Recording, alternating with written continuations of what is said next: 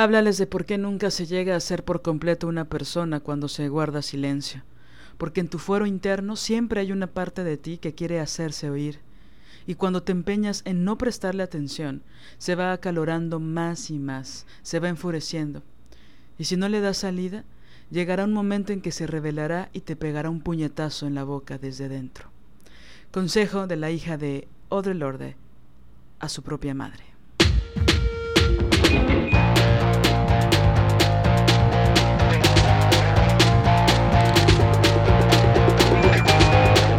Estás escuchando Las Desobedientes, podcast feminista. Nosotras somos Marianela Villa y Liliana Papalotti. Síguenos en nuestras redes. Estamos en Twitter como arroba MX Desobedientes. En Facebook como Las Desobedientes. Y en Instagram como arroba Las Desobedientes.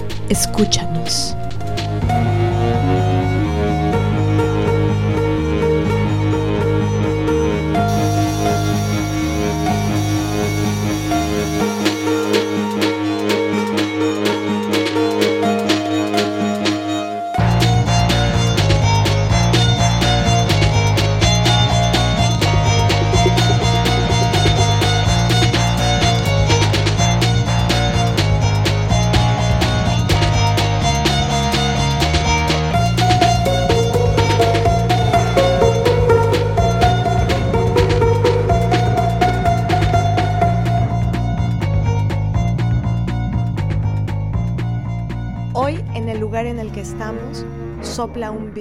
Fuerte y eso nos pone contentas.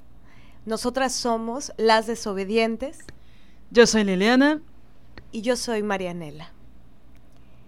Y hoy queremos contarles que hay veces que tenemos algunas sensaciones, sentires, asuntos internos, desasosiegos, malestares por la mañana, que no sabemos bien a bien de dónde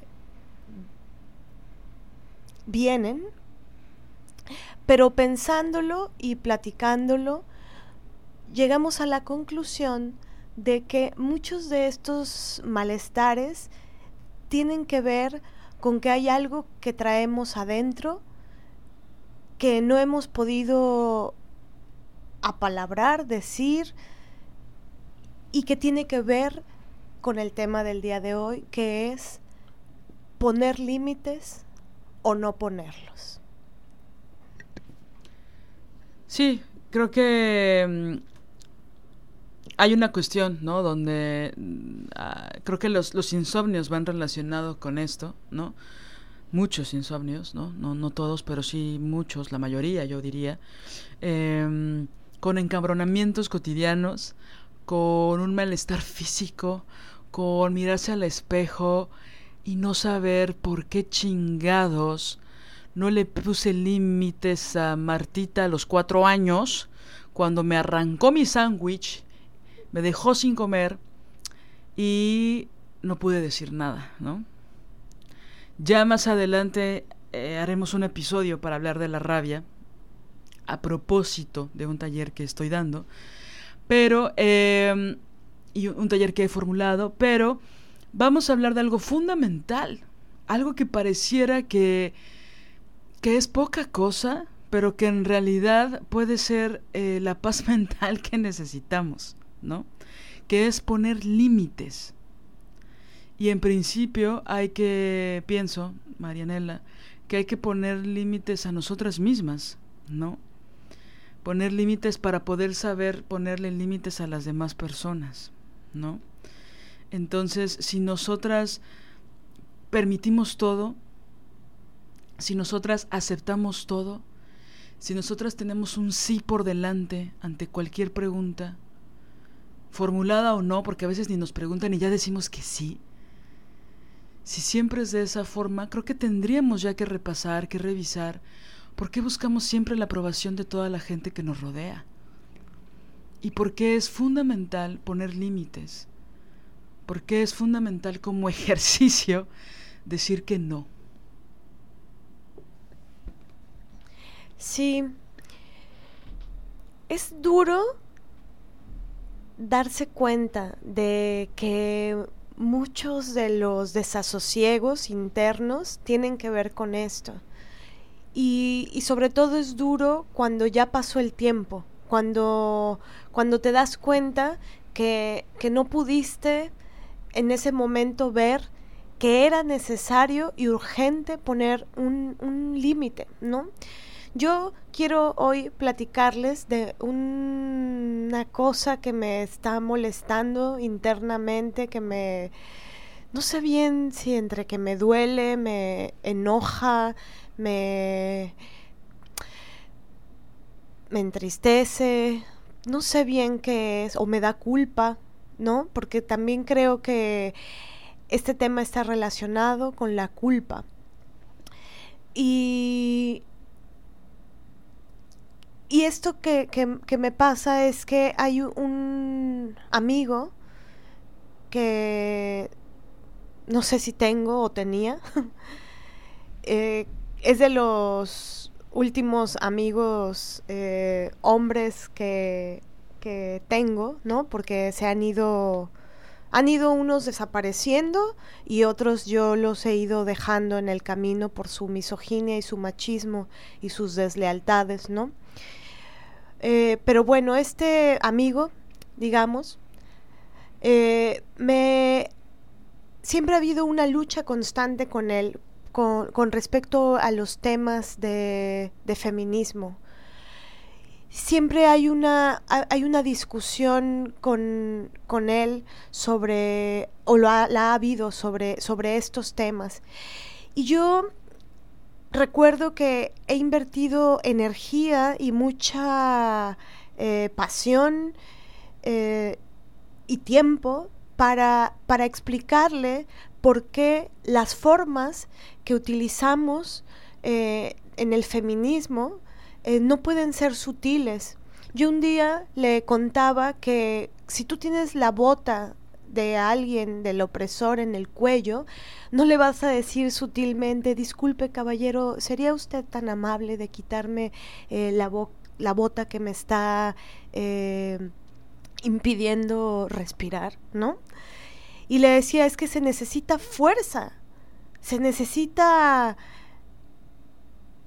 un grado de violencia digna para, para quitarte esa bota. Y esa vez lo entendió, ¿no? Y bueno, también se necesita, e, en ese ejemplo, una fuerza física fundamental para quitar la bota y quitar a la persona que te está oprimiendo. Pero también, y no menos importante, se requiere de una necesidad vital por querer seguir respirando y por querer vivir. Y las dos son importantes. A eso me refiero con ponernos límites a nosotras mismas. Si yo quiero seguir respirando en esta metáfora que utilizó Mané, si yo quiero seguir viviendo, no puedo aceptar la bota en el cuello. Exacto, y, y pienso que por eso hablar de decir en voz alta es, es importante, ¿no?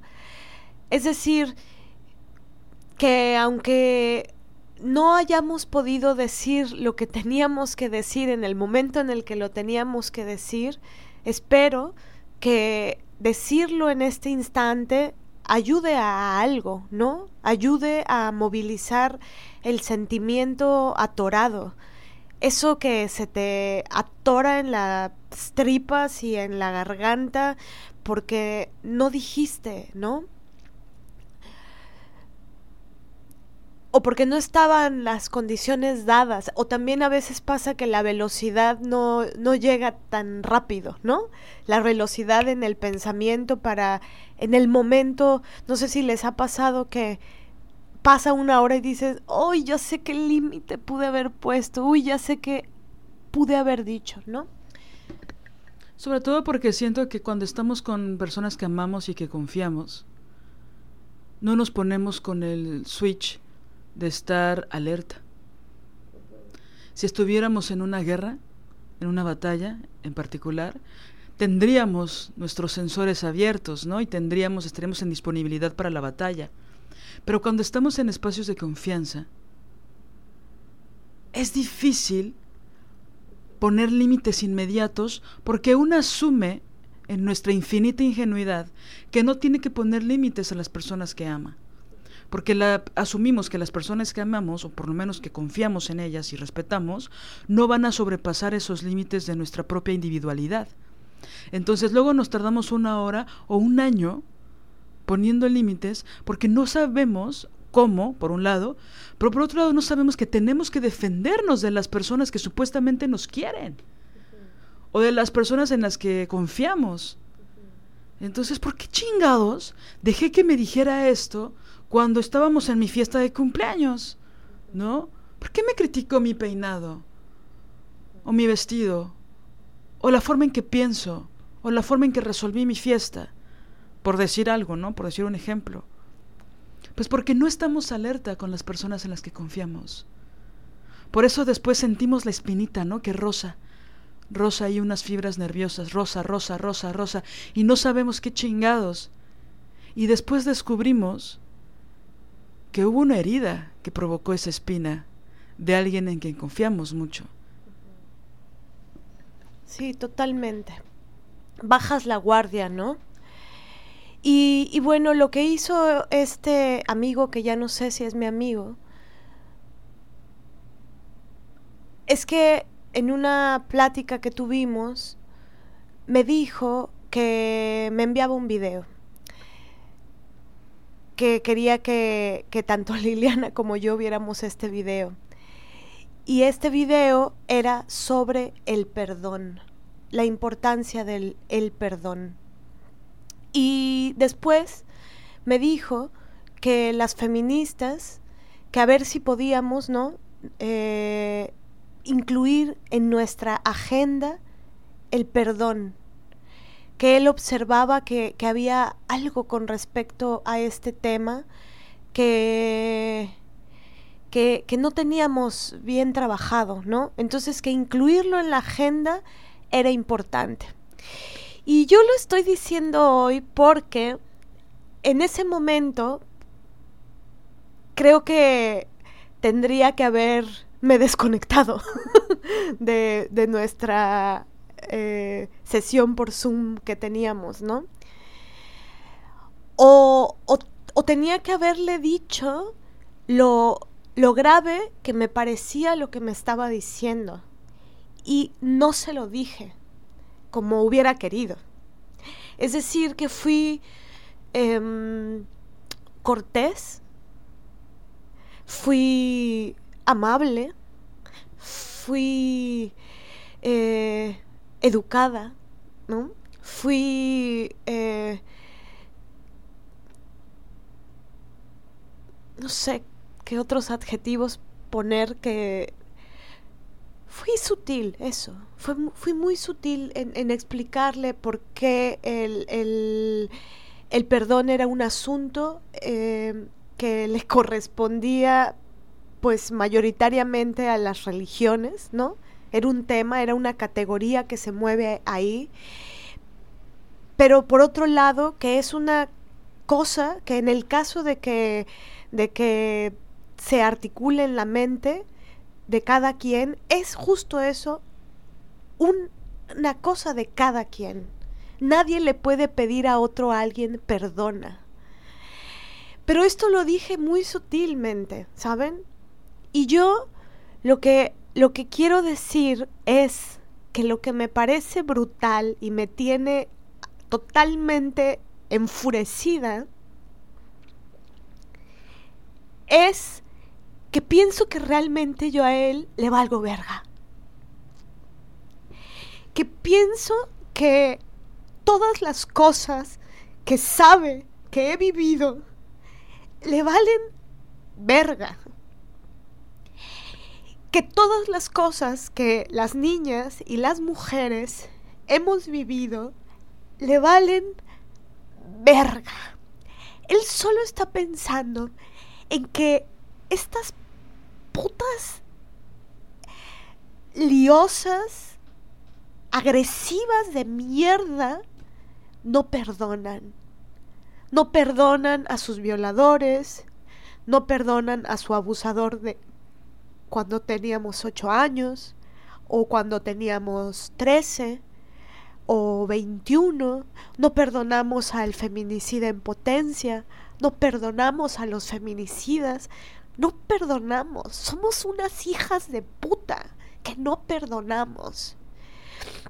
Y yo hubiera querido decirle esto y gritarle, me queda claro que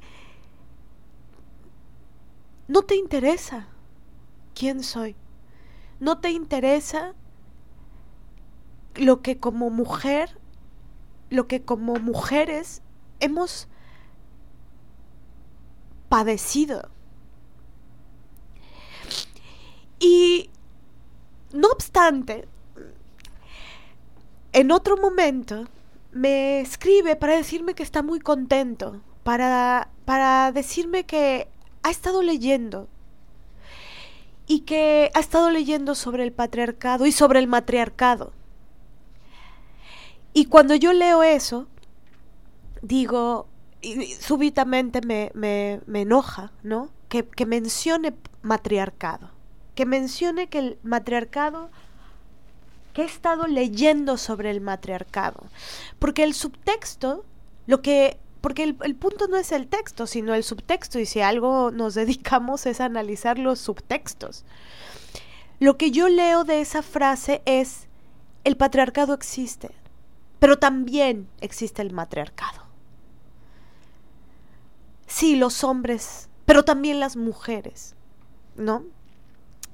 Y entonces yo le contesté a ese mensaje y aquí creo que es el, el, primer momento en el que comencé a poner límites. Como estaba tan...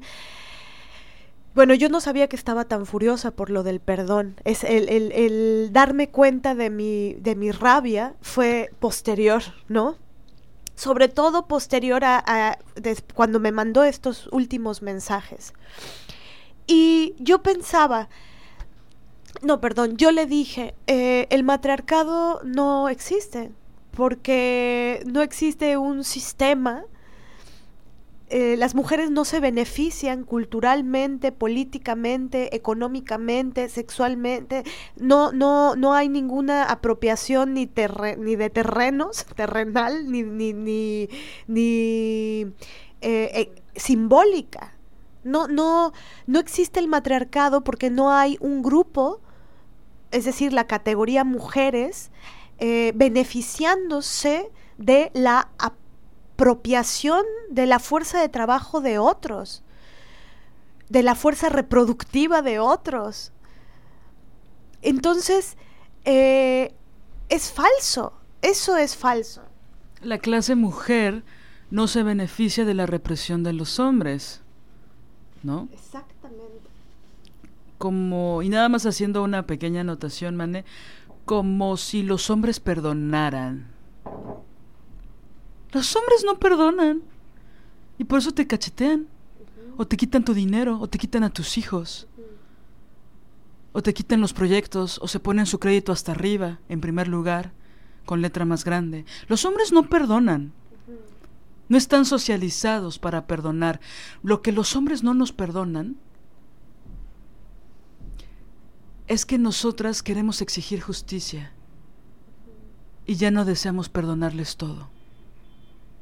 Queremos desarticularnos de esa relación de poder porque ellos quieren que les perdonemos absolutamente todo y ya estamos cansadas de perdonar todo. Entonces el hipócrita de tu amigo te pide algo que él no está dispuesto a dar. Porque ¿qué pasó cuando le pusiste límites, Marianela? Pues le dije eh, esto sobre eh, que hay una clase eh, que se beneficia de otra, ¿no? Que es la clase de los hombres que oprimen a las mujeres y se benefician ¿no? Hay un beneficio en todos los sentidos. Y a esto me contestó que no estaba de acuerdo. Porque, porque ellos también eh, padecen cosas, porque ellos no pueden ser. Y entonces ahí yo me atreví a ser un poco irónica y a decirle, ay pobres. A lo cual él se rió y como que quiso suavizar las cosas y dijo, pues veámonos, veámonos pronto. Y yo le dije, sí, sí, veámonos, pero yo ya no quiero hablar de estos temas contigo. Yo no quiero. Y esto no se lo puse en los mensajes, pero yo no, no, no pensaba que era bueno para mí seguir invirtiendo tiempo y energía vital en discutir con él. ¿no? Que me ponga a mí, que sabe que soy feminista y que, el feminismo radical es el, el, lugar hacia el que quiero encaminarme, porque lo sabe, es como neta, a mí me vas a mandar un mensaje en el que digas que estás leyendo sobre matriarcado. Aparte luego dijo algo como que eh, en el neoceno había eh, existido una cosa así. Eh, la cosa es que le dije, no quiero hablar contigo de, esos temas. Y, y luego insistió y yo le dije, cobro. Si hablamos de eso, cobro. Me preguntó que cuánto cobraba y le dije, cobro 500 la hora por hablar de esos temas. Y es porque es algo que hemos hablado con muchas amigas, ¿no? De, de aparte quieren educación gratuita. Pero sobre todo, no solo eso, nos roban energía vital. Porque es muy desgastante tener que explicar por qué el matriarcado no existe o por qué el perdón, que nos digan que perdonemos, es un insulto a nuestras heridas. Hay un ejemplo muy brutal acerca del perdón malentendido, ¿no? Hace tiempo, hace unos años, empezó una gira de conferencias una mujer que había sido víctima de violación para hablar de su experiencia. Hasta ahí todo bien. La situación fue que en este ciclo de conferencias, en esta gira de conferencias, no recuerdo si fue Estados Unidos o Canadá, eh, ella iba con su violador dando estas conferencias, diciendo que ella ya lo había perdonado. ¿no? Y él daba su testimonio de cómo se sentía mal, entre comillas, y siempre lo pondré entre comillas, em, por haberla violado, ¿no? yo estaba un día en una discusión con pseudoactivistas, cuando eso pasó, cuando ese, yo, yo planteé eh, sobre la mesa esa discusión, acerca de qué opinaban ellas acerca de que una mujer fuera a dar una conferencia para hablar del perdón yendo con su violador a cada foro, a cada espacio, a cada entrevista. No. Él muy arrepentido, ¿eh? Y bueno, dijeron cosas que me parecen ridículas, que no voy a repetir, pero alguna de mis conclusiones fue, yo como sociedad, yo como parte, yo como ciudadana, a mí no me interesa si ella ya lo perdonó. Yo quiero que él pague. ¿Cuál fue la reparación del daño? Porque una violación es un delito. Entonces, no es lo mismo que él haya tenido o haya pasado 15 años en la cárcel, ¿no? Y que ella lo haya perdonado y después dar su ciclo de conferencias, a que no hubo una reparación del daño ante la sociedad por un delito que él cometió. Y bueno, la ley al final del día es un acuerdo social, es un acuerdo moral, ¿no? Habrá compañeras que digan, bueno, la parte punitivista y la cárcel no es la solución y entonces hay que buscar otras formas, ¿no? Este, Foucault decía que el encierro y, ok, sí, pero entre que, no, aunque todavía no, no, todavía no llegamos a una decisión y a una reflexión profunda eh, que incida en las leyes de cómo ya no hay que hacer ese tipo de actitudes y acciones en contra de los maleantes. Mientras eso pasa, este cabrón jamás pisó la cárcel. Probablemente hubo una reparación del daño en ella, pero no en la sociedad. Entonces, si él vuelve a violar, como regularmente pasa con los agresores, que nunca es solo una vez, nunca solo es una víctima, ni siquiera con la misma víctima es solo una vez, regularmente, no siempre, pero regularmente. Si él vuelve a violar, ¿qué? ¿Armamos la gira de conferencias también? propagamos eh, que las conferencias se hagan en otros países. Porque yo no dejo de ver la religión ahí. Luego una persona me dijo, este, pues, pues, pues, te vas a ahogar, ¿no? Hay que perdonar. Esto lo haces por ti, el perdón lo haces por ti, ¿no? Y yo no dejo de ver al sacerdote ahí, en esas palabras. Yo no tengo la obligación de perdonar a la gente que ha abusado de mí. No. Y eso no tiene que ver con que yo quiero estar en conflicto. ¿Por qué tiene que ser eh, norte o sur, blanco o negro? Yo puedo estar en perfecta paz, resultado de mucha reflexión, autorreflexión, pagada o no, gracias a la terapia o al análisis, y no tener la necesidad de perdonar. ¿Por qué las mujeres siempre tenemos que perdonar, callar y, sonreír mientras el otro nos pone la bota en el cuello o tenemos una eh, multipenetración en el cuerpo? ¿Por qué? Yo no estoy dispuesta a perdonar muchas cosas.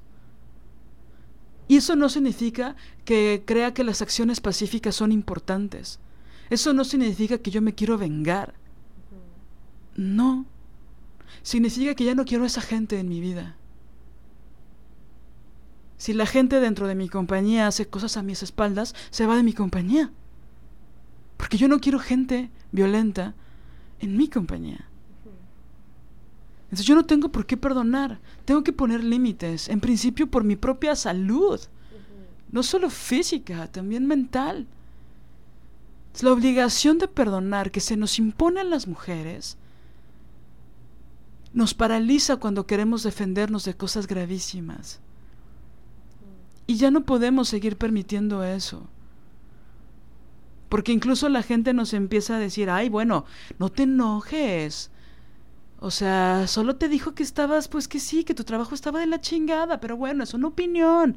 No seas soberbia. ¿No?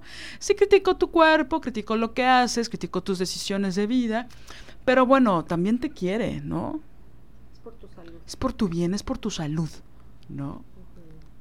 Entonces, pienso que la vida está llena de matices. Las personas somos fragmentos, ¿no? De muchas cosas, experiencia. Nuestro carácter, nuestra personalidad influyen. Lo que me parece muy común y desastrosamente común es que las mujeres estamos socializadas y educadas para no poner límites, para no decir no. Y me parece brutal porque permitimos cosas bastante terribles para que el machito no se enoje o para que el machito no se ponga triste. Sí, justamente eso fue lo que descubrí que me, me tiene verdaderamente... Eh, pues entre asombrada y, reflexiva, ¿no? El, el, tema de que al momento en el que yo puedo darme el derecho de ser irónica y decirle, ay, pobres, ¿no? Ustedes no pueden ser. Eh, ¿Y por qué esta ironía? Porque bueno, atrás de, de, ustedes no pueden ser, hay 11 mujeres asesinadas salvajemente todos los días en este país. Madre mía, es que yo no sé cómo no pueden comprenderlo. Es una barbarie.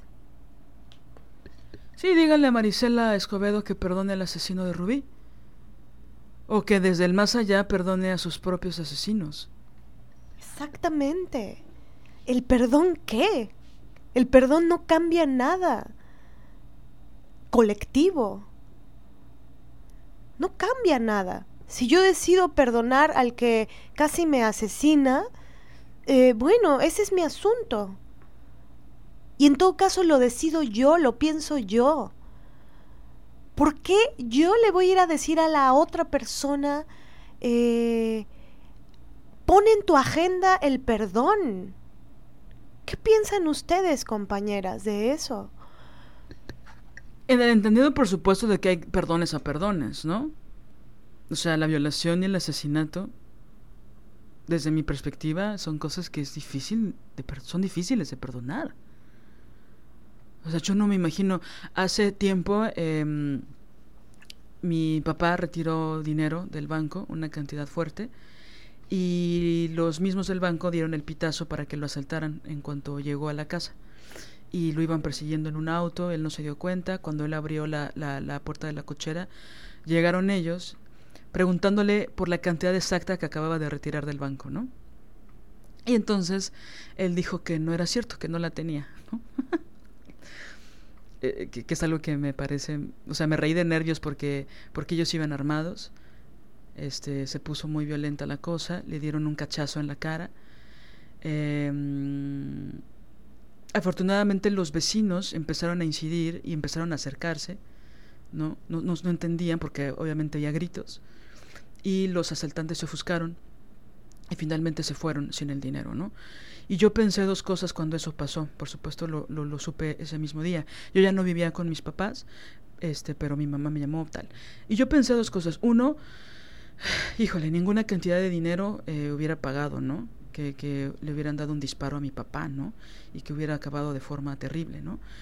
Y lo segundo que pensé fue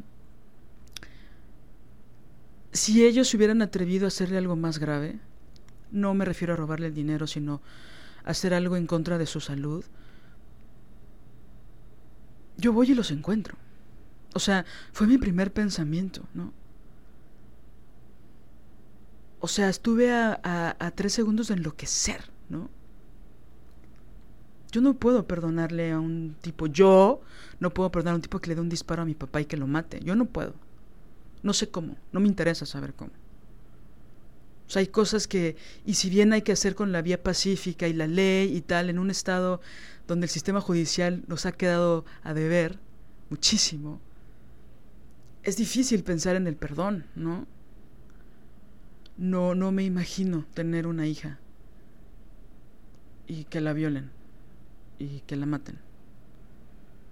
No me imagino que una nena de cuatro años que sea mi hija la violen repetidamente, su tío. No puedo, ¿no? Hay de perdones a perdones, creo.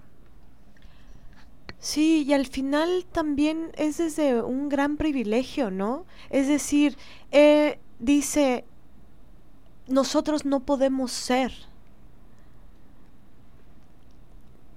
Pero a ver, eh, la, la definición ontológica que nos ha puesto el patriarcado a las mujeres es ser para los otros. Eh, nuestra existencia siempre está en relación con los otros, con Dios, con el Estado, con el partido, con el marido, con el novio, con los hijos, con la... ¿No? Y... ¿Quiénes no pueden ser? Quienes no se pueden dedicar a lo que se quieren dedicar y si se dedican a eso de todas formas van a ganar menos. ¿Quiénes van a estar eh, catalogadas como culpables incluso cuando te asesinan? Porque tú, te lo, provo tú lo provocaste. ¿Quiénes son las que no podemos ser en este sistema? Entonces por eso la ironía es que nosotros no podemos ser, no podemos ser buenos nos han, nos han, el patriarcado nos hace ser violentos y feminicidas o acosadores. ¿Por qué no nos dejan llorar? Ajá. Exacto. Y es como...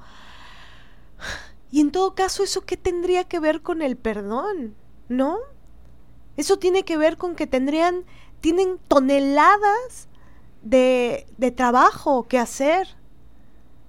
Toneladas de trabajo que la verdad es que no, no se ve que, que lo quieran hacer. Ojalá, ojalá. Sí me gustaría vivir un, en un mundo en el que los hombres comenzaran a decir, este, ¿qué mierda hemos hecho? ¿Qué estamos haciendo? Y no solo eso, sino es muy injusto. ¿No? ¿Cómo nos hemos podido sostener ante tanta injusticia contra las mujeres? Porque su conciencia, cuando la llegan a tener, no sirve de nada si no inciden, si no actúan. Si no es todos los pinches días, como nosotras también. A mí me da risa cómo las feministas, muchas feministas, nos seguimos reinventando, ¿no? Y nos seguimos deconstruyendo y seguimos cuestionando nuestras actitudes machistas, ¿no? Y seguimos poniéndonos la vara alta de la congruencia.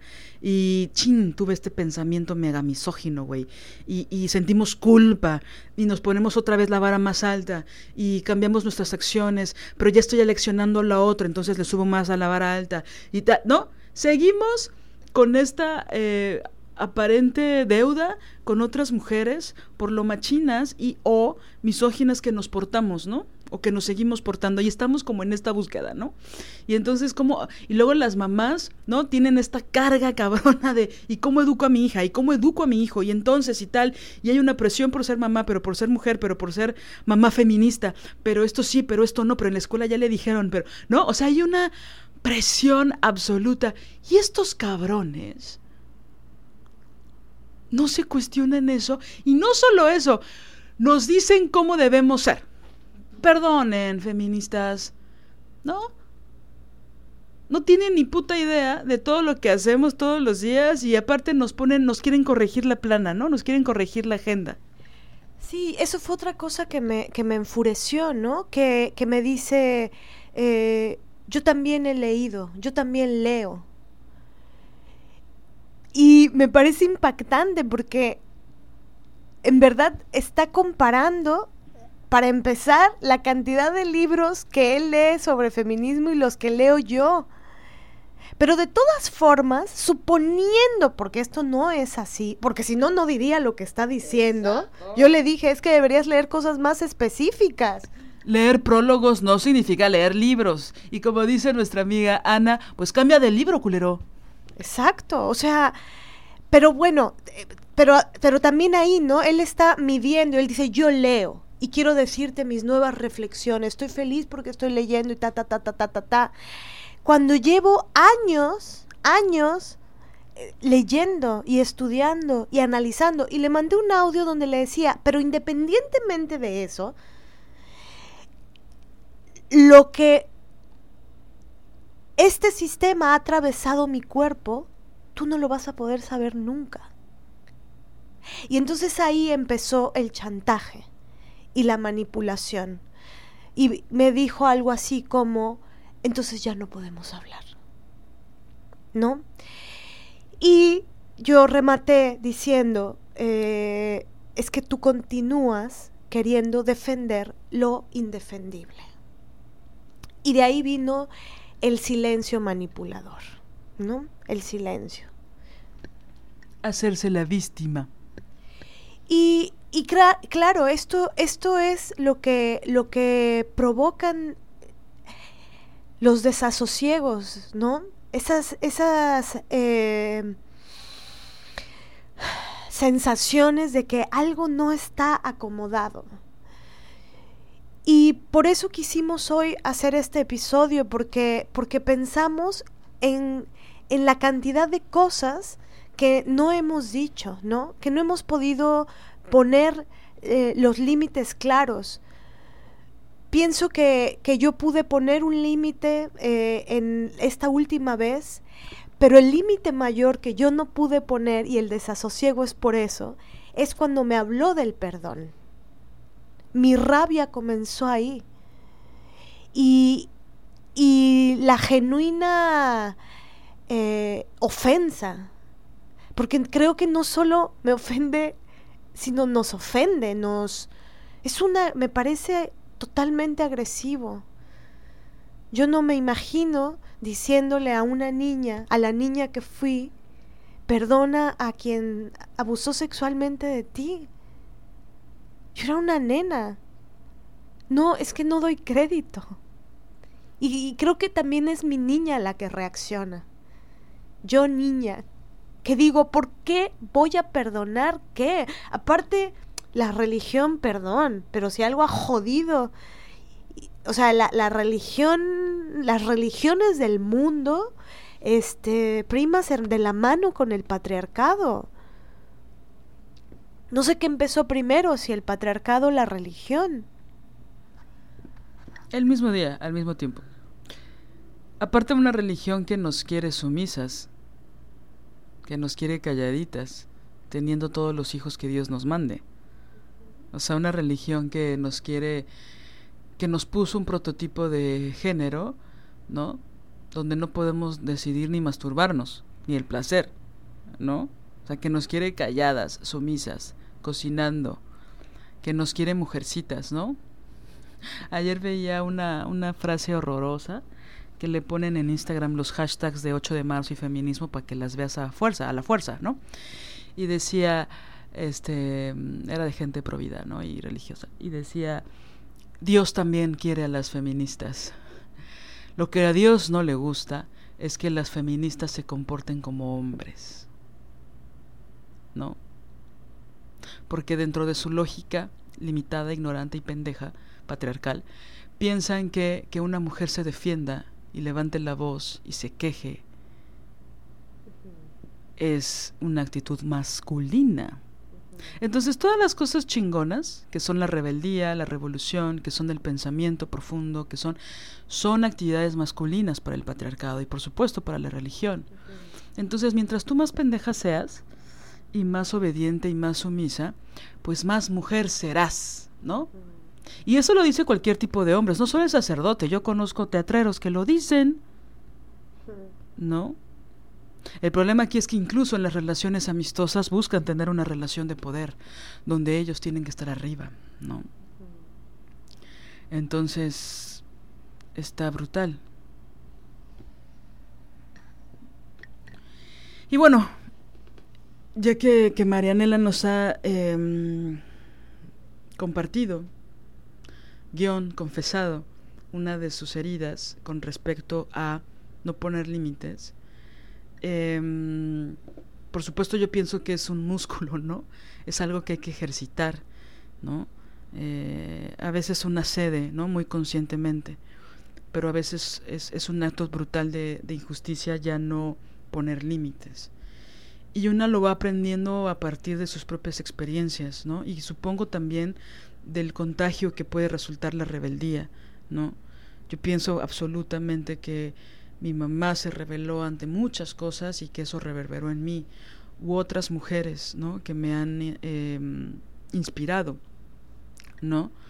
Eh, sin embargo, también pienso que eh, hablábamos, ¿no? Antes de grabar, de cómo buscamos siempre la aprobación de los otros, ¿no? No solo de los hombres, sino también de las mujeres, ¿no? Buscamos una, una aprobación, buscamos este afán de pertenencia, este afán de no ser diferentes, ¿no? Eh, porque somos socializadas de esa forma, ¿no? Buscamos eh, a través de la obediencia y del perdón, pues no, pues ser aceptadas, ¿no? No ser rebeldes, ¿no? Mm, porque somos educadas de esa forma. Entonces, eh, pienso que desde muy chica revelarme ante el orden y del régimen heterosexual, pues eso también me brindó otras cosas que no dejaron de ser dolorosas y que por supuesto no han terminado, pero que pude discernir de otra forma, no una forma mejor, simplemente una forma distinta, la búsqueda de aprobación de, de las mujeres y de los hombres, ¿no? Por supuesto me tardé muchos años en, en dejar de desear o de, entre comillas, necesitar la aprobación de los hombres y de, y de las mujeres, ¿no? Pero siento que pude verlo con, con, con una habilidad crítica diferente, ¿no? Eh, por lo tanto, en el momento en que mis propios padres me querían imponer ciertas cosas como, como mi carrera, tuve que rebelarme, ¿no? Y tuve que ponerles límites. Y entonces, bueno, al principio de este podcast, de este episodio, hablábamos de ponernos límites a nosotras mismas. ¿No? Ponernos límites para amarnos y para ponerle límites a las otras personas.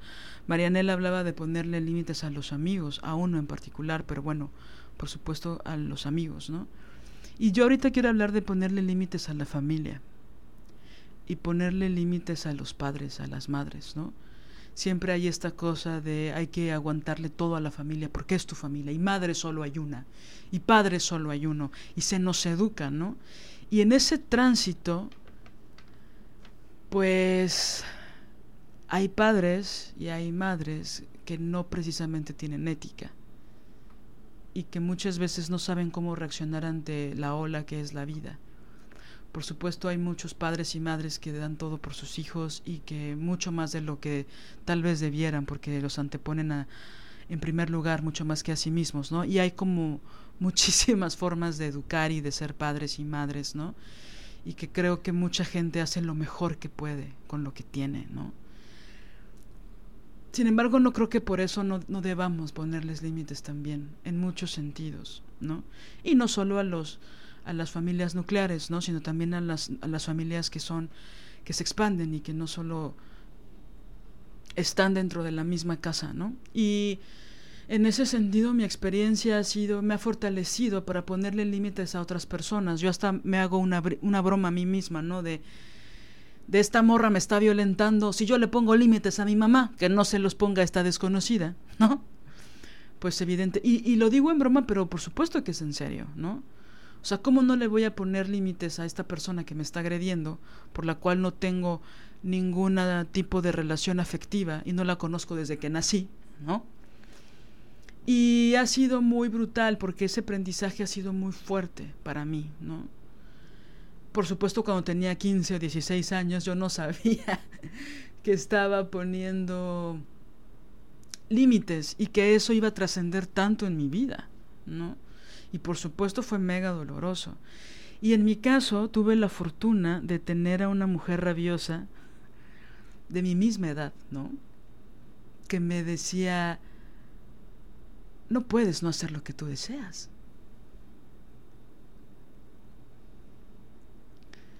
Y que yo decía, pero ¿cómo voy a desobedecer a mis padres? ¿Qué te pasa? ¿No? Aléjate, demonio. ¿No? Este, ¿cómo si los amo tanto? Si me han dado todo, ¿cómo me voy a revelar, ¿no? Ante ante mi mamá que se sacrifica 12 horas en el trabajo, ¿no? Que es real, ¿no? O, mi padre que trabajó durante años de taxista a pesar de tener una profesión y de odiarlo y de joderse en la espalda porque no había otra opción, ¿no? por, por, por llevar este, comida a la mesa, ¿no? ¿Cómo me voy a revelar ante eh, el deseo que ellos tienen de mí por yo de hacer lo que yo quiera? ¿No? Y que a pesar de estar ya en el siglo XXI, son cosas que se siguen repitiendo, ¿no? En la humanidad. El caso es que ellos me estaban imponiendo por supuesto por su genuina preocupación de que yo no me muriera de hambre, y por supuesto porque ellos no sabían si podían cuidarme siempre, ¿no?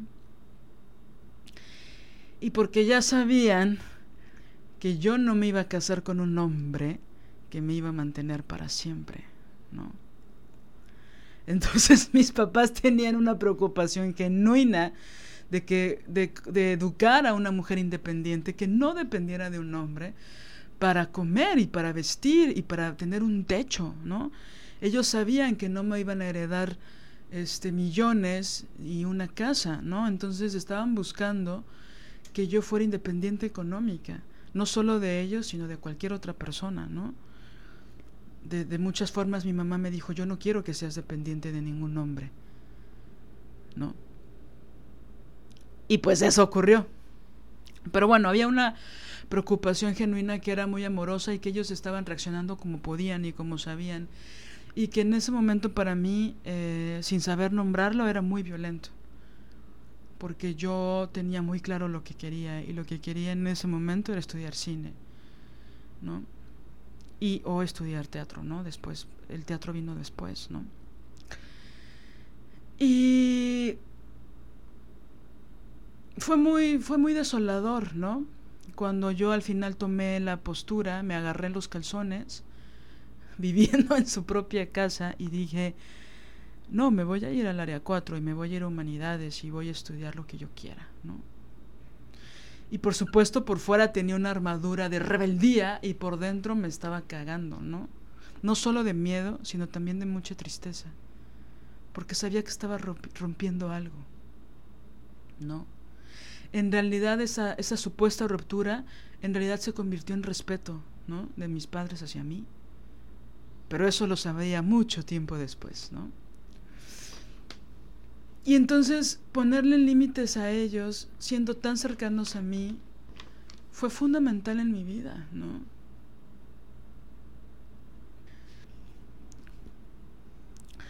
Y en realidad me conmueve de alegría. Porque tuve la valentía de hacerlo. Y yo quiero decir que que, en gran medida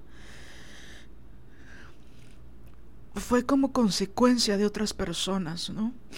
Pero no, creo que esa fuerza estaba en mí, ¿no? Y, y, las otras personas pusieron pistas, ¿no? Y me pusieron migajas como a Hansel y Gretel. Este, pero la valentía estaba en mí, ¿no? Y creo que después de eso ya nada me detuvo, ¿no? Y por supuesto ahora pongo límites de una forma muy distinta a como lo ponía hace cinco años o como lo ponía a los 15 años, ¿no? Este... Pero creo que que para muchas personas, sobre todo hombres, que los educan para ser valientes y a nosotras nos educan para ser sumisas, este, con el falso juego de la perfección, eh, lo que yo estaba planteando en mi vida era absolutamente revolucionario y hay mujeres que se mueren sin esa rebeldía, sin poder entregarse a profundidad a la rebeldía, ¿no? Yo creo que mi abuela materna no no pudo entregarse a la rebeldía y un día solo se murió, ¿no? Y, y, eso no le quitó fuerza, ¿no? Y no le quitó agallas, y no le quitó que se rompió la espalda por sus seis hijos, ¿no? Y por dos o tres de sus nietos, ¿no? Este, hasta que, o sea, le exprimieron hasta que literal se murió, pero bueno. Em, sin embargo, yo reconociendo la fuerza de mi, de mi abuela, me hubiera gustado que, que se rebelara ante sus hijos, ante, ante su esposo, que le pusiera límites a, a, a, toda la gente que le hizo daño, ¿no? Eh, y creo que es fundamental que nosotras revisemos y seamos conscientes de esa rebeldía y que la contagiemos, ¿no? Nos lo debemos. Se lo debemos a nuestras madres, a nuestras abuelas, a nuestras bisabuelas. En fin, ¿no? Eh, no lo digo como una deuda que, que, le, que aumente un peso sobre todas las cosas que estamos cargando, ¿no? Pero pero creo que estamos en un momento en el que está bueno revisarlo, ¿no?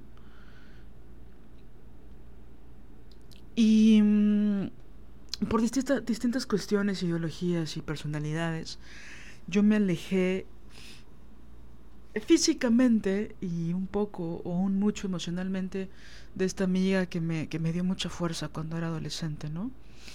Y que hace dos años se fue del país y yo estaba en una gira y se fue del país y me llamó y me dijo, oye, me voy a ir del país mucho tiempo. Entonces voy a hacer una fiesta, sé que hace mucho que no nos vemos, pero me gustaría que vinieras, ¿no?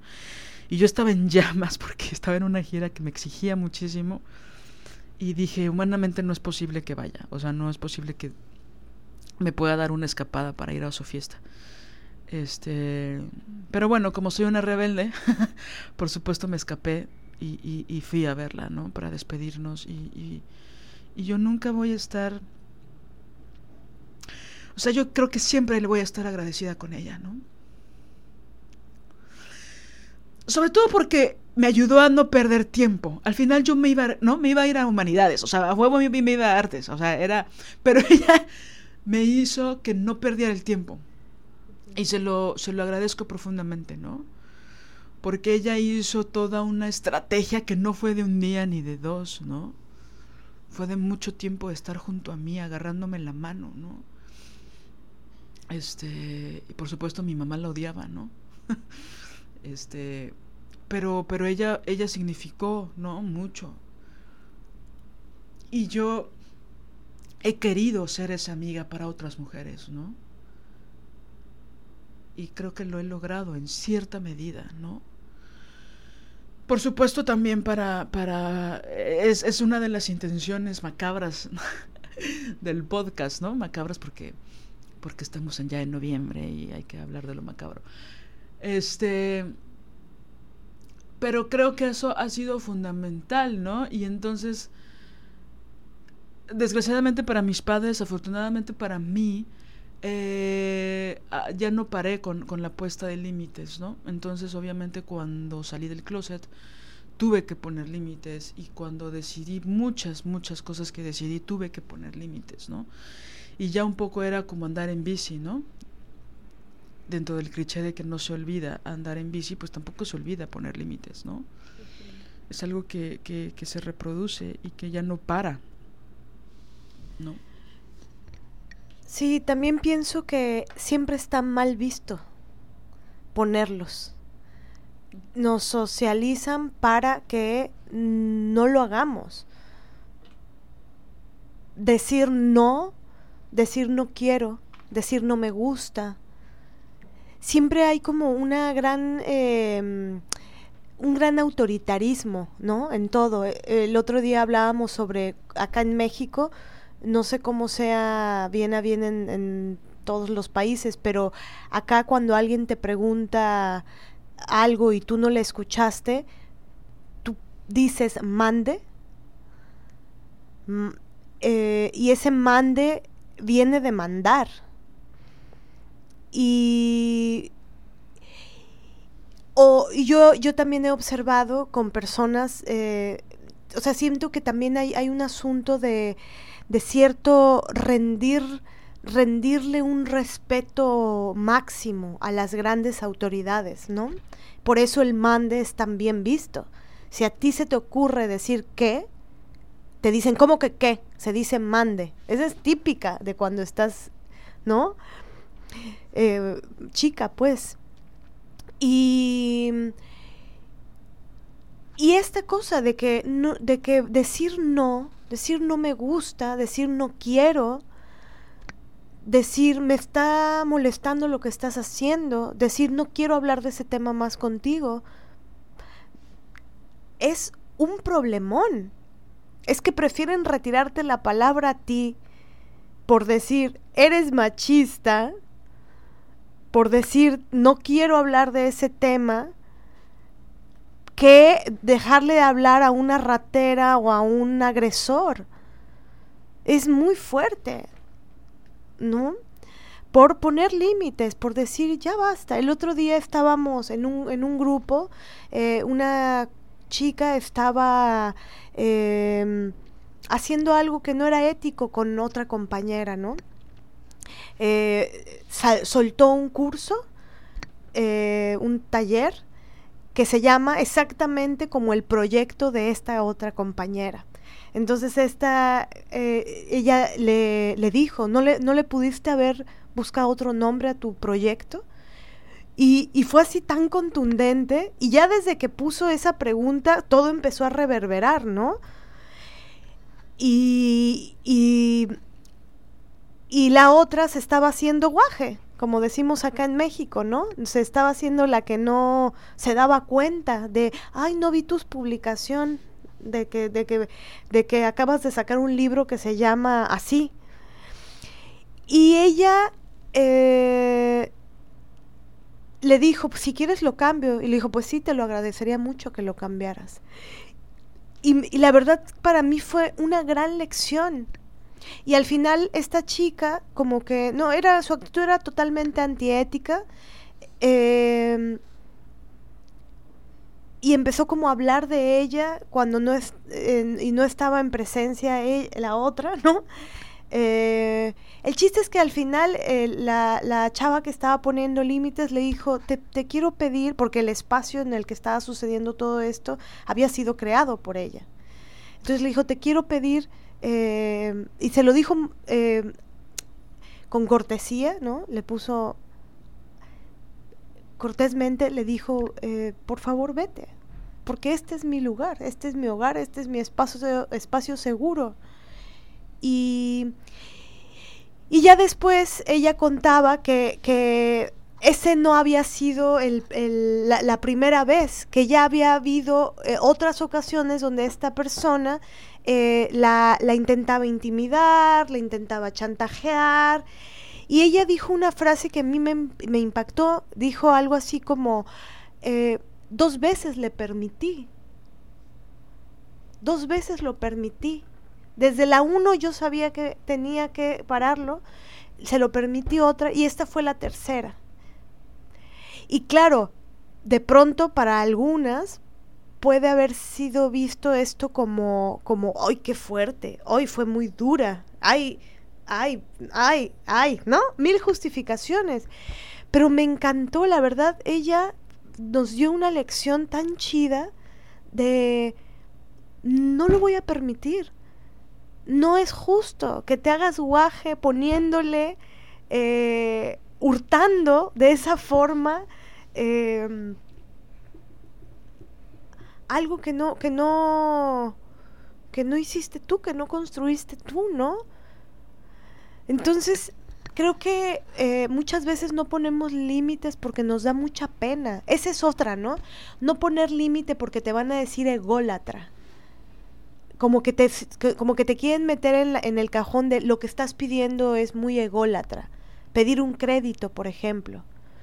Pedir un justo crédito. Te dicen, bueno, pero es que esto es eres ególatra, por eso quieres tu crédito. No, es por justicia, es por visibilidad, es para impedir la injusticia y la invisibilización. Por eso quiero mi crédito, que es. Pero, pero como no, como dice Liliana, no podemos ser mamonas. Ser mamonas es lo peor que puede hacer una mujer, ¿no? Hay que ser dócil, hay que ser callada, tímida e inocente. Ya lo dijo Los Ángeles Azules, ¿no? En esa, en esa canción tan horrorosa que habla de, de abuso, ¿no? Porque es una menor, pero bueno. Este, sí, o sea, creo que es lo que quieren de nosotras, ¿no? Ahora, lo que pasó en, esa, en ese ejemplo que tú mencionas es que la persona atacada dijo, yo, sé, yo le permití que me atacara dos veces. Y siento que ese giro es interesante, ¿no? Eh, que bueno, las manipuladoras o los manipuladores lo pueden tomar como como una ausencia de responsabilidad para sus chingaderas, ¿no? A mí una vez, una vez que puse límites a una mujer muy perversa, me dijo, bueno, es que tú también tienes la culpa, ¿por qué no me pones límites? O sea, neta, llevabas un año enojada, ponme límites. ¿No? Cuando pues todas somos adultas, ¿no? Y ella estaba abusando, ¿no? Sí, y creo que este es un temonón que tenemos que seguir hablando y articulando, porque sí, como bien lo dices, es un arma de doble filo. Es decir, ese punto en el que una toma responsabilidad de, del no daño hacia una misma puede ser utilizado por otros como culpabilización, ¿no? Es decir, esta persona te culpa a ti de que tú no pusiste límites. Pero si, si hacemos memoria, hacemos un acto de, de, de recuerdo histórico, los reaccionarios, los genocidas, los agresivos, los violentos, los pusilánimes, los, la, la imbecilidad humana siempre ha querido cooptar, hurtar, como grullas, ¿no? Han querido robar Em, los argumentos para volteártela y decir tú lo, de, tú, te, tú lo permitiste. Por eso es un arma de doble filo y peligrosa. Por eso muchos eh, misóginos y misóginas utilizan el ¿por qué nunca te fui? ¿Eras golpeada? ¿Por qué nunca te fuiste? No te fuiste porque no quisiste. A ver, a ver, a ver. No. Aquí es diferente, aquí hay todo un sistema de educación patriarcal y de imposibilidad económica y de imposibilidad en muchos sentidos que les impide a las mujeres salir de ese lugar. Indefensión aprendida y muchísimas cosas que si abrieran un libro un día, ¿no? Podrían saber. Oye, pero mira, hablando de eso, es que ahorita que hablaste de cinismo, este, de, esa arma de dos filos, ¿no? O sea, a mí me gustó la actitud de esta mujer, que admiramos mucho, diciendo, yo lo permití dos veces, ¿no? Eso me recuerda hablando de ponerle límites a las parejas sentimentales, como dice mi tía abuela. Este, pienso en dos cosas, ¿no? Hablando del cinismo, me acuerdo de, de una chica con la que salí en la universidad que me fue infiel, ¿no? Y entonces me decía, pues yo obviamente no me daba cuenta y no me decía, después obviamente descubrí que todo el mundo sabía menos yo, pero bueno. Y ella me dijo, ay Liliana, sí sabías, sí sabías que te era infiel, no manches. O sea, era súper obvio, sí sabías, ¿no? Como si eso quitara, le quitara responsabilidad de hacer su puercada a mis espaldas, ¿no? Ay, sí sabías, ¿no? Que es como, no, no sabía, o sea, no me trates como pendeja justificando tu infidelidad. Aquí la que la cagó fuiste tú, no fui yo, ¿no? Y también pienso en otra cosa, en, en hablando ya del tema de las parejas, de ponerles límites, pienso en, el otro día reflexionaba de que regularmente una sabe cuando ya no debe de seguir pasando más cosas, ¿no? Cuando no tiene que, ya no tienes que ceder a tantas violencias, ¿no? Y me acordaba de una relación que yo tuve, que recuerdo perfecto la fecha casi exacta, el espacio donde yo estaba, donde reflexioné, ya esto que me hizo ya no lo debería dejar pasar. O sea, esto, esto ya no y que una lo deja pasar porque le da miedo la soledad, porque amas mucho a esa persona, porque crees que no puedes vivir sin ella, porque qué van a decir los demás de que terminaste, por un sinfín de cosas que no tendrían que importarnos, ¿no? Por, porque, porque no sabemos enaltecer la soledad, la independencia emocional, por un buen de cosas, ¿no? Pero yo ya era bastante feminista cuando me daba cuenta de que había ciertas violencias que yo no debí de haber permitido, ¿no? Y que por supuesto yo las hablaba no solo en terapia, sino con ella y le decía, mira, hiciste esto que está bien culero. Si te das cuenta de lo grave que es. ¿No? Por supuesto ella me decía, sí, sí, sí, le regué, perdón, estuvo brutal, discúlpame, este, tal y tal, y a las dos semanas ocurría una violencia similar, ¿no? Que en mi caso tenía que ver con violencia económica, ¿no? Y entonces yo permití muchas cosas, ahora a la distancia lo veo, ¿no? Eh, y que pienso que una siempre sabe, ¿no? A pesar de que hay, y lo que estoy diciendo puede ser como visto mal, ¿no? Pero no, no quiero que se utilice como un arma de dos filos. Lo que estoy diciendo es que hay muchas cosas que no vemos, que somos incapaces de ver, pero hay otras cosas que no queremos ver tampoco. ¿No? Y creo que pasa en todas las relaciones humanas, no solo en la pareja, ¿no? Pero bueno, cuando sucede en la pareja, pues hay muchos químicos adentro, y hay muchas necesidades no resueltas, y hay vicios, y hay, ¿no? Traumas, y como que todo lo queremos llenar con esa pareja que ponemos en un altar, ¿no? Y que a veces eso hace que buscamos tanto la aprobación de esa persona, del objeto de nuestro deseo, del sujeto o de la sujeta de nuestro deseo, que dejamos pasar muchas cosas, ¿no? Y siento que eso también está cañón, porque aparentemente, muy aparentemente, no creo que eso sea la realidad. Perdemos más de lo que ganamos si ponemos límites, y yo creo que no. Yo creo que poner límites a la pareja es fundamental, ¿no? Sí, y, ahora con esto del arma de dos filos, pienso que el asunto es que hay dos temas aquí. Una cosa es todo lo que sistémicamente, eh, estructuralmente nos someten y nos enseñan, que eso hace, eh, la, eso crea el impedimento para salir de ciertas situaciones. ¿No? Por ejemplo, pienso esto, una mujer que es golpeada por su marido, pero que no pudo eh, estudiar y tuvo cuatro hijos y está en total indefensión económica y su familia no está cerca porque es migrante, porque ¿cómo se sale de su casa? ¿Cómo hace las maletas con sus cuatro hijos y se va? Es decir, hay todo un sistema, hay una serie de circunstancias que se lo impiden Pero aquí hay otro tema, que es el que ejecuta los delitos. Lo que me llama mucho la atención es que siempre el dedo se, va se pone en quien... Eh, que es muy diferente cuando roban a alguien, lo que decíamos, ¿no? Esto siempre pasa en, asuntos de género, con respecto a las mujeres y, mm, en particular con respecto a violencia doméstica y violencia sexual. Es decir, que cuando te roban nadie te dice, bueno, pero también tú qué, pero también tú, pero tú cómo, pero dónde está, pero cómo sacaste el celular, pero no sé qué, pero no sé qué. Siempre hay, y no se ponen en entredicho. Nadie dice, ¿lo robaron o no lo robaron? ¿No? Queda, eh, ahí quedas en, por sentado. Sí, de hecho dicen, este, él es un cabrón por golpearla, pero ella más pendeja por dejarse, ¿no? O sea, nadie dice, pero bueno, o sea, tú sacaste el celular, ¿no? Y se lo pusiste en la cara, ¿no? Y pues solo a ti se te ocurrió usar un iPhone 12, ¿no? Este. Y creo que esto que dices de esta señora siniestra que te dijo no pusiste límites, tú cómo cómo fue? Liliana, es que no me pones límites. Ajá.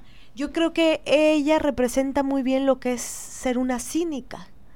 El cínico o la cínica es una de las figuras más pusilánimes de lo humano, que es sabiendo, el cínico es aquel que teniendo conciencia de el delito o teniendo conciencia de la putada que están haciendo, le echan la culpa a la otra persona de, bueno, pero pues tú te dejaste golpear.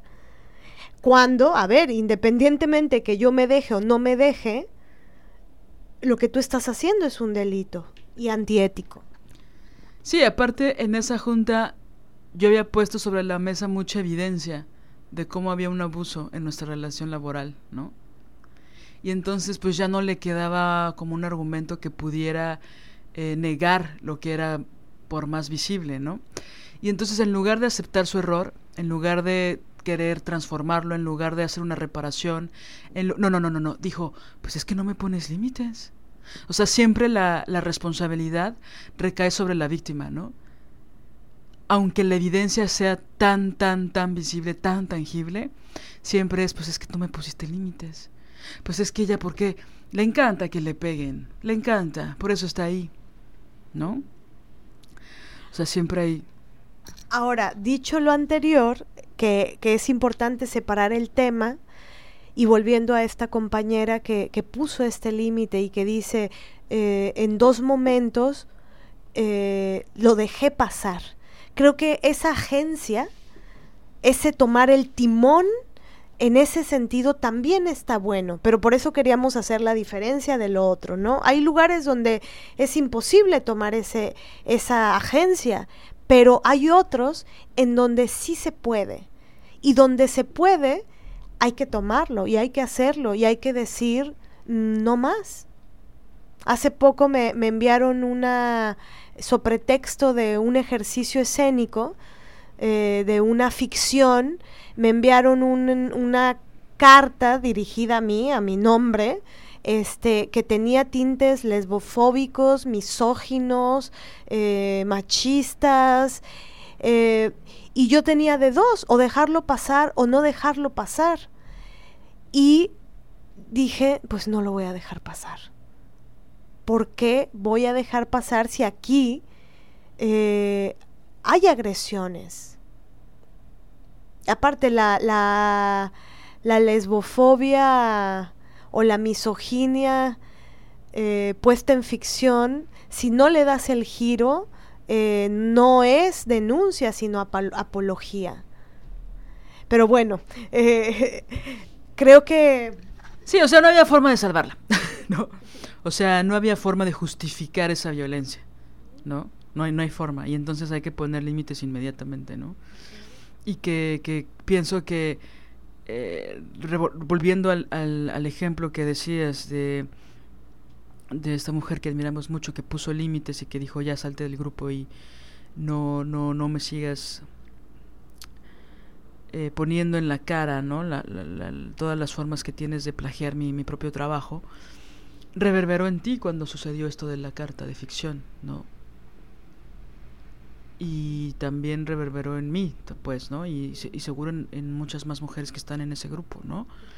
Es como también una apuesta de límites que yo puse este año, ¿no?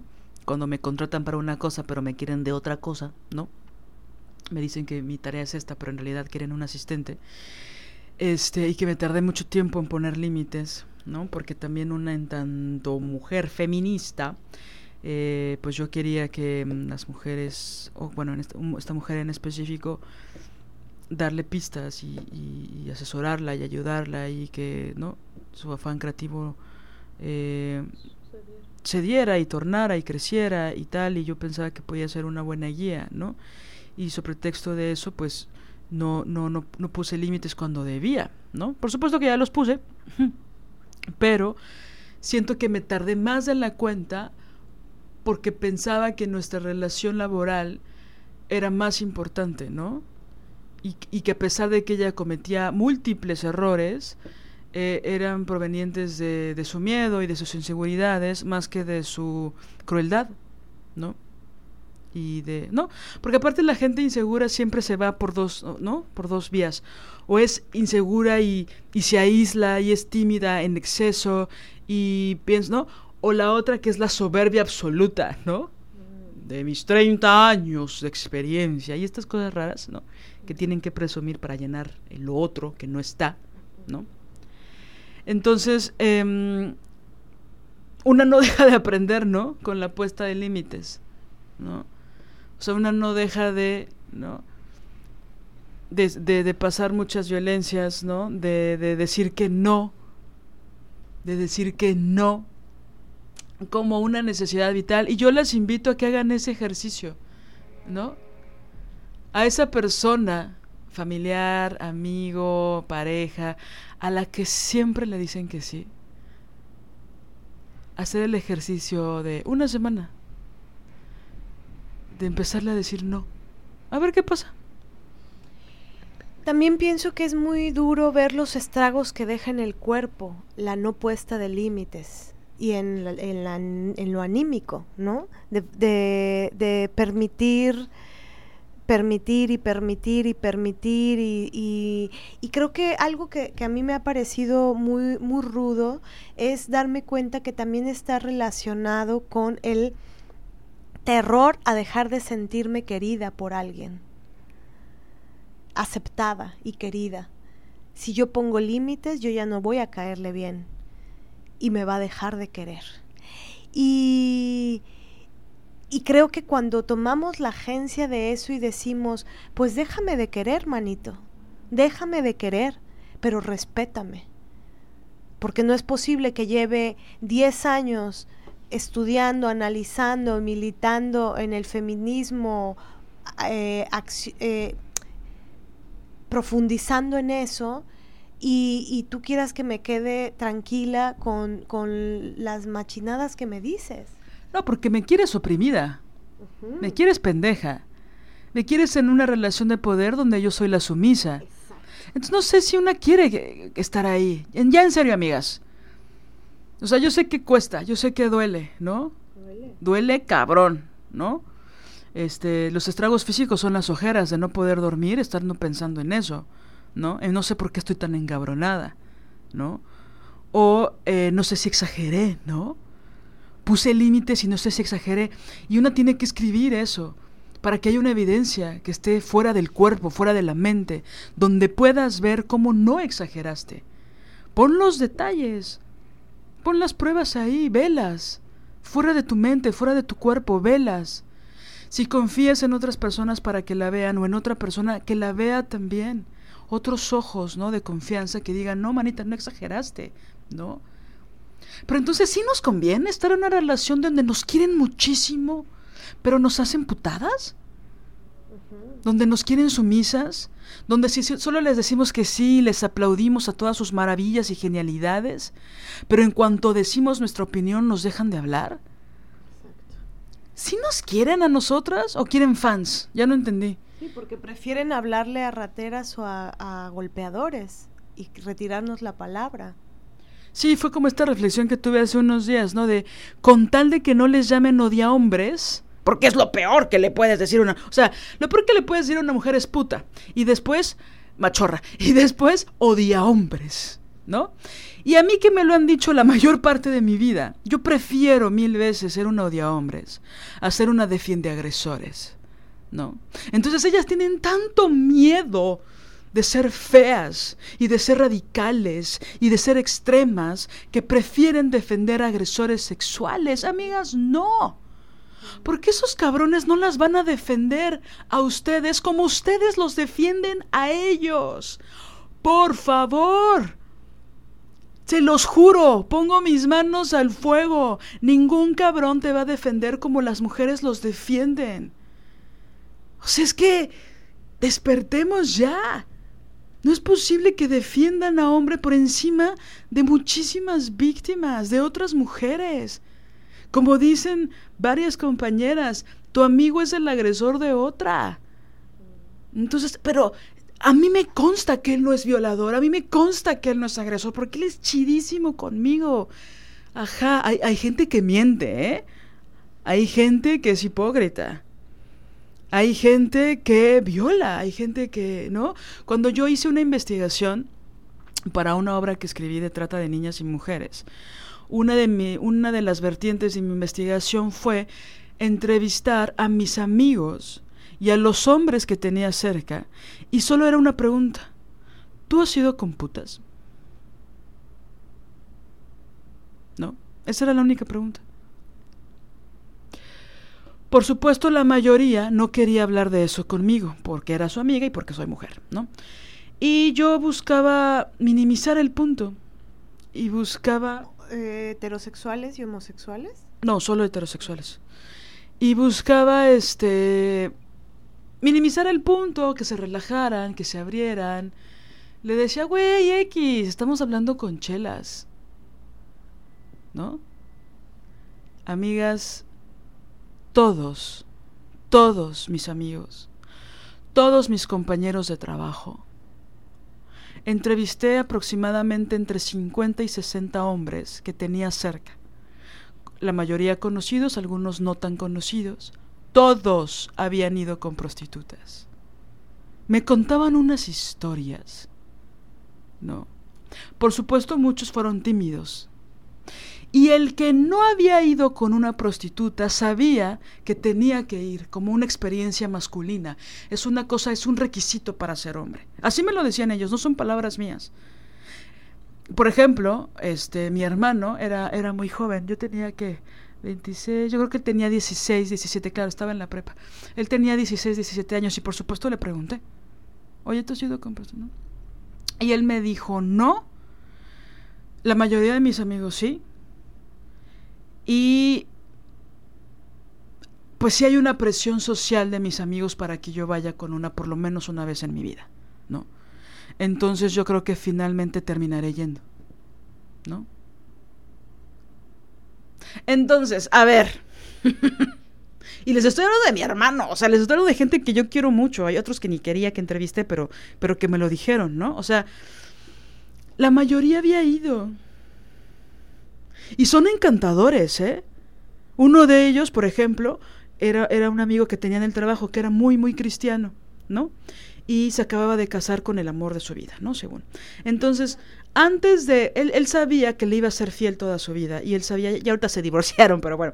Él sabía que le iba a ser fiel toda su vida y que el, matrimonio era algo importante y tal, y tal, y tal. Y entonces él ya no podía acostarse con otra mujer porque se iba a casar, ¿no? E, esa era dentro de sus creencias.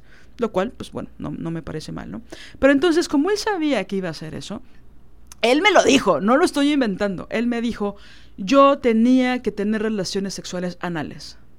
Porque mi novia no quería. Entonces yo decía, ¿cómo me voy a casar? ¿Cómo me voy a perder? ¿No? De penetrar analmente a una mujer. Entonces voy a ir con una prostituta. ¿no? A él les encargo la cultura de la violación y a él les encargo la cultura de la pornografía en la educación sexual de hombres y mujeres. Bueno, cierro paréntesis. Entonces él me dijo, fui con una este, prostituta de Tlalpan, la Ciudad de México, que es una zona que es de una zona roja de la Ciudad de México, ¿no? Y fue y tal, y oye, a mí lo que me interesa es tener esta práctica sexual contigo, se lo dijo a la prostituta. Y ella le dijo que no, y fue con otra, y le dijo que no, y fue con otra, y le dijo que no, y fue con una, y le dijo que sí. pero te va a costar tanto. Y ya que estaban en la habitación de hotel, ella le dijo, no, no hago eso, te confundiste, ¿no? Y él se decepcionó mucho, ¿no? Lo que voy a contar es brutal, ¿eh, amigas? Ahí, ahí no para. O sea, si le quieren poner pausa es el momento. Y luego, entonces él dijo, ¿qué hago? Y se fue con un escort. Porque él asumió que pagando más dinero no se iban a negar a tener una relación sexual de esa, con esas características, ¿no? Y fue con un escort, que si no mal recuerdo le cobró cuatro mil pesos por ese encuentro. Y la escort, ya que estaban en la habitación de hotel, le dijo que no. Y él se empezó a desesperar mucho. Porque él necesita, ya, ya, ya venía su boda, o sea, su boda cada vez quedaba más cerca, ¿no? Y entonces el hijo de la chingada, que es alguien que por supuesto ya no le hablo, obvio, ya no está en mi vida, fue a la Merced, que es una zona en la Ciudad de México, también una zona roja bastante tolerada por las autoridades, donde por cierto hay mucha trata, em, y que es una zona pues bastante popular, ¿no? Donde hay muchas migrantes. Eh, donde pues no hay una exigencia económica vital, ¿no? Y entonces él fue a la Merced con una chava, eh, le dijo que práctica sexual le interesaba a él, varias le dijeron que no, hubo una que aceptó. Y según lo que él me contó, por supuesto no me consta, lo que él me contó es que ella tampoco aceptó tener esa relación con él. Y entonces él me lo contaba más desde un lugar de frustración, de que él quería hacer bien las cosas, lo que él entendía por hacer bien las, cosas con su esposa, porque su esposa, o bueno, su novia, su prometida, le dijo, por supuesto, que no vamos a tener ese tipo de relaciones. Ahora, yo no estoy, o sea, cada quien sus prácticas sexuales mientras sean, ¿no? Mientras haya consentimiento y sean entre adultos, pues su consentimiento y deseo y sea entre adultos y adultas, pues a mí qué, ¿no? El caso es que él no pudo tener esta experiencia sexual porque ninguna prostituta de ningún nivel y categoría dentro de estos que se manejan en estas redes lo pudo lograr, ¿no? Y eso que él era una persona que a mí me parecía muy chida, muy amorosa, conmigo siempre fue increíble. Bueno, él buscaba estas prácticas, ¿no? Entonces, lo único que quiero decir es como yo no pongo las manos al fuego por, por este, este cabrón, ¿no? Eh, pues sí, no, la, no las pongo al fuego por, por, por, por casi ningún hombre, ¿no? Salir a la defensa tan ciegamente de otros hombres que son muy chidos con ustedes, pues es brutal, porque no saben lo que hacen a puerta cerrada. Y desde los sesentas, amigas, lo personal es político. Sí, es, es brutal eh, el, el, el, asunto de, de que nos cueste tanto trabajo. Es, no, es brutal el asunto de que nos enseñen a no poner estos límites. Creo que es eso. Las niñas que dicen que no, pues son desobedientes. Las niñas que, que, que dicen alguna grosería cuando están enojadas son desobedientes. Las niñas que gritan son desobedientes. Eh, las niñas que corren son desobedientes. Las niñas que, que, que prefieren eh, subir a un árbol que ponerse un vestido son desobedientes.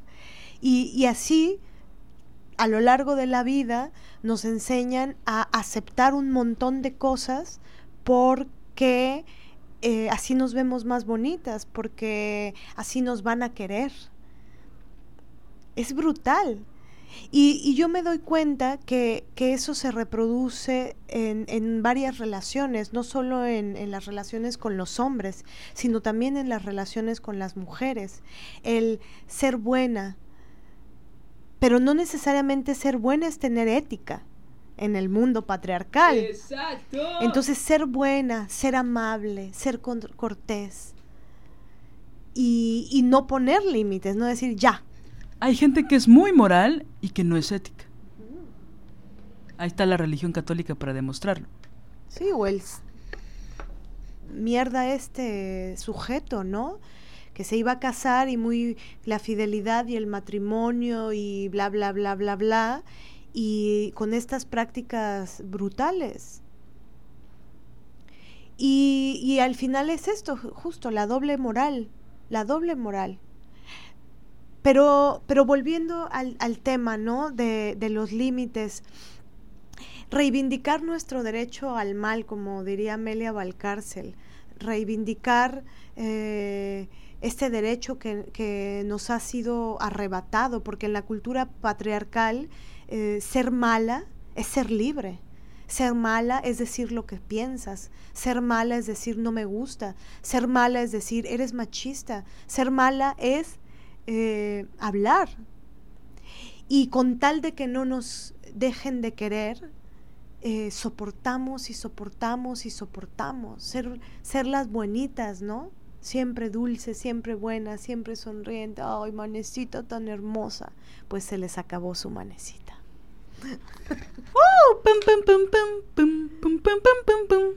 Oye, y por cierto, no quiero dejar de mencionar que esas personas que mmm, te han agredido de alguna forma, eh, que son relaciones que tenías de varios años, me detestan. Y piensan, hay un pensamiento que les ronda como mosca a la mierda en la cabeza, que es que, perdón por la imagen, ¿eh? De la mosca. Este, mmm, cuando digo perdón, obviamente saben que es ironía, ¿no? Yo nunca pido perdón por lo que digo. Bueno, este, hay un pensamiento que le ronda que es, Marianela, o sea, ya era feminista y todo, y era bastante aguerrida, pero se juntó con Liliana y entonces se volvió más aguerrida y, y yo quiero decir que eso es mentira. O sea, creo que las dos nos contagiamos de muchísima rabia y de mucha rebeldía. Y Mané tiene una fuerza brutal, que yo le admiro muchísimo. Y que ella la desfoga en ciertos espacios donde yo soy incapaz todavía, ¿no? Y viceversa. Entonces, esta gente ridícula y patética, patética, que piensa, como en la secundaria, que yo soy mala influencia para los buenos modos y las buenas formas de Mané, es porque Mané ya está hasta el tope y ya está poniendo límites de una forma eh, pues mucho más rápida, ¿no? Porque antes era también certera y también era muy inteligente, ¿no? Ahora es un poquito más rápida, ¿no? Y tiene que ver con su propia gallardía y con su propia valentía. Y yo creo que así como muchas eh, mujeres que escuchan este podcast nos dicen que, que las inspiramos y que se emocionan y que eh, escucharnos les hace bien, a nosotras también nos hace mucho bien escucharlas, ¿no? Y, y, y, leerlas, ¿no? Y nos tardamos luego a veces en leerlas y así, pero no duden que les le las leemos siempre, ¿no? Y también por eso es momento de decir un comercial que es que vamos a hacer próximamente un encuentro eh, de Marianela y mío con las mujeres que nos escuchan. Esto va a ser virtual para que sea, pues para que el mayor número de personas que no están en la ciudad en la que estamos, este, lo puedan acceder, ¿no? Entonces, esto tiene la intención de hacer un convivio eh, para conocernos, para escucharnos, para que mmm, podamos callarnos un poco nosotras y podamos escuchar, ¿no? Y, la, piedra angular de ese encuentro es la diversión. No es una conferencia, no es una cátedra, no es encontrar el hilo negro de nada, es diversión, ¿no? Entonces, este, hay que estar al pendiente, o sea, ya estoy como conductora de Televisa, hay que estar al pendiente de las bases, no, no es cierto. Este, no, de las fechas y tal, porque por supuesto va a ser en este año, eh, ya tenemos la fecha, pero todavía no la soltaremos. Y pues la búsqueda es sobre todo coincidir, ¿no? Coincidir, tanto mundo, tanto espacio. y coincidir virtualmente y platicar y reírnos y, por supuesto, este, solo pueden entrar mujeres, este, ¿no? Porque luego hay, hay vatos que nos ponen like y se hacen los feministas y los aliados. No son bienvenidos, ¿no? No les creemos, ¿no? Básicamente. Para mayor informe, si es real, si es real, no te molesta este comentario. si eres feminista real, cállate.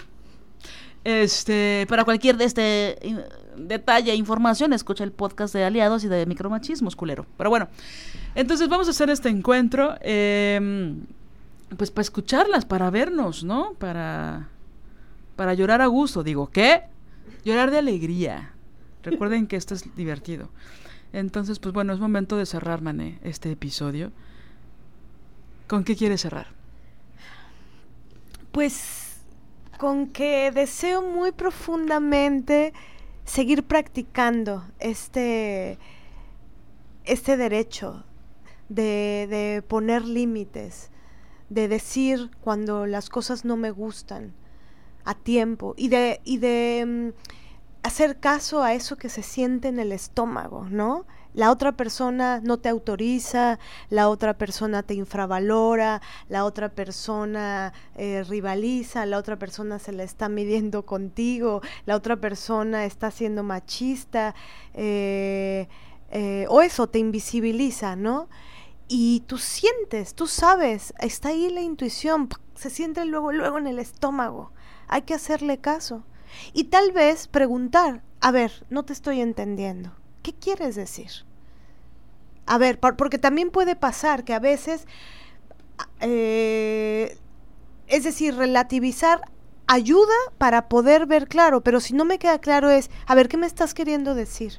Pero esa es una gran pista, preguntar. No te entendí lo que dijiste. ¿Qué quieres decir con eso? ¿Qué quieres decir? Y si, si insisten, y volvemos a, verlo, bueno, eh, no me gusta lo que dices. Estoy sintiendo esto. No quiero, no estoy de acuerdo. Entrenarlo, hay que entrenarlo. Y no sentir culpa por poner límites. Sobre todo cuando solo dijiste lo que pensaste. ¿No? Así, llanamente. Y sobre todo cuando hay historial.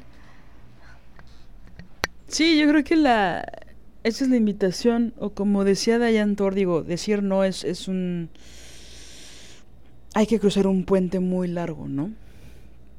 Eh, pero bueno, tal vez podríamos empezar con, con la preprimaria, que sería con el kinder, que sería eh, dejar de decir perdón.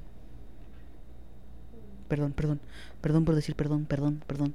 Perdón por decir lo que pensaba, perdón por decir no, perdón por pedirte que te pongas condón, perdón porque me caga que, que coquetees de, con otras enfrente de mí, perdón porque me, caga que critiques mi cuerpo, perdón porque opinas sobre, sobre mi forma en que me he visto, perdón por decir lo que pienso, perdón por sentir, perdón por sentir rabia, perdón por sentir enojo, perdón por gritar, perdón por decir groserías, perdón por sentarme así, perdón por no saber cocinar, perdón, o sea, bueno, perdimos perdón por respirar, es que respiro muy fuerte. Entonces, perdón, perdón. Perdón por hablar fuerte, perdón por no hablar agudo. Perdón por ser clara y contundente.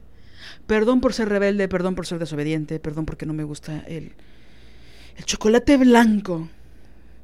Perdón porque no me trago la telenovela, ni el chico de la novela, ni hacer un pastel de fresas cuando tu hija te está esperando, ¿no? Pero tú te vas con tus vecinas, que sí son como las hijas que deseabas, ¿no?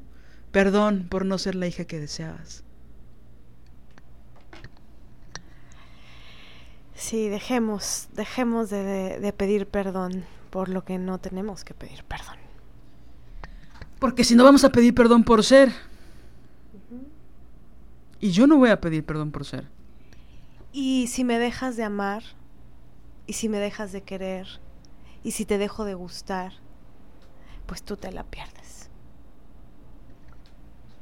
Sobre todo porque hay un chingo de gente, ¿saben? Ya nada más rapidísimo, creo que lo conté en otro podcast, pero, pero lo voy a volver a repetir. Este, estaba en la prepa y, hubo un concurso, ¿no? De ensayo. Entonces yo tenía a mi amiga que quería escribir un cuento y yo escribir de ensayo, entonces concursamos, ¿no? Era un cuento, perdón, era un concurso, era puro cuento, no, era un concurso a nivel prepas, ¿no? Y entonces tenías que ganar en tu prepa y luego ganar en la otra. Yo estudié en la prepa de la UNAM, ya saben, esta universidad que es este violenta y que esconde feminicidios. Y entonces em, teníamos esta maestra de literatura que olvidé su nombre por, por salud mental. Y entonces este, nos daba asesorías, ¿no? Para, para entregar nuestros trabajos finales para el concurso, ¿no? Para llevar a concursar. Y entonces nos dio dos o tres sesiones y me dijo tu ensayo pues le falta mucho este hay que trabajarlo aquí ta ta ta ta ta ta ta ta y entonces no me gusta y tal y entonces y todo estaba mal de mi ensayo no y al final me dijo sabes qué Liliana creo que deberías de no meterlo mételo el próximo año. Trabájalo más trabájalo más porque tu ensayo no sé qué dices cosas que no. y a mi amiga le decía tu cuento es maravilloso tu cuento es perfecto no está bien lo que me cagó es que me dijo, ¿por qué no eres más como ella? Es que si escribieras más como ella. ¿No? Cuando yo estaba haciendo un ensayo político y ella estaba haciendo un cuento que era ficción, ¿no? Que parte era de un gato, ¿no? Estaba inspirado en un en el gato negro de Poe, ¿no? Y bueno, ella es brillante escritora. Hace años que no escribe y sé que escucha este podcast, pero bueno, estaría padre que escribiera de nuevo, ¿no? Aquí estoy yo para leer sus textos. Bueno, el caso es que esta maestra me dijo, no, no lo metas a concurso, ¿no? Te recomiendo no meterlo. Y pues yo me fui mega triste, ¿no? a la casa, este, pensando en que pues, me había esforzado mucho, ¿no? Para hacer ese ensayo y que pues me pareció una putada que ella me dijera que no. Entonces dije, la chingada, lo voy a meter, carnal. ¿No? Lo voy a meter, o sea, ¿por qué no? Total, ya, ya me dijeron que no. ¿Qué puede pasar? Bueno, el otro día estuve puliendo la medalla de dorada de primer lugar que me gané. que por cierto, aquí quiero hacer un paréntesis. Hay gente que piensa, porque no se atreve a decírmelo en mi carita, que soy una soberbia presumida de mierda. Porque hablo bien de mí. Mm. Ustedes no saben que a mí me costó 35 años hablar bien de mí y nadie habla bien de mí. Entonces, si yo no hablo bien... bueno, hay muchas, hay muchas. Hay una loca que se llama Paula y otra loquísima, inteligentísimas, Paula y Ana, que hablan bien de nosotras, ¿no? Bueno, Jimena también por ahí. Este, yo tengo el derecho a hablar bien de mí. Acabo de ver una entrevista con Kate Blanchett y Brie Larson y Kate Winslet hablando mal de ellas. Brie Larson que es una actriz que ganó el Oscar por The Room. Es una película súper fuerte de una mujer que secuestran. Buenísima película, una, actuación sublime. Bueno, ella dice cosas horrorosas de sí misma, como que jamás podría ser una película favorita de ella, una película donde ella sale, ¿no? Para sí misma. Y cosas horribles, dice en esa entrevista. De sí misma. De sí misma. Y yo digo, Brie Larson, ¿no? O sea, si Kate Blanchett habla mal de sí misma, una que espera de las demás. Y entonces yo no. Yo me revelo ante eso. Porque no significa que soy perfecta, porque yo no deseo ser perfecta, pero sí puedo reconocer que tengo varios talentos. Entonces yo voy a hablar bien de mí. Cierro asterisco, cierro corchete porque se, se extendió muchísimo. Pero bueno, entonces el otro día estaba puliendo mi medalla que me gané, ¿no?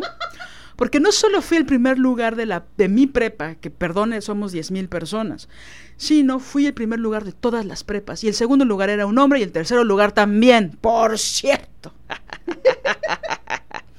bueno, este...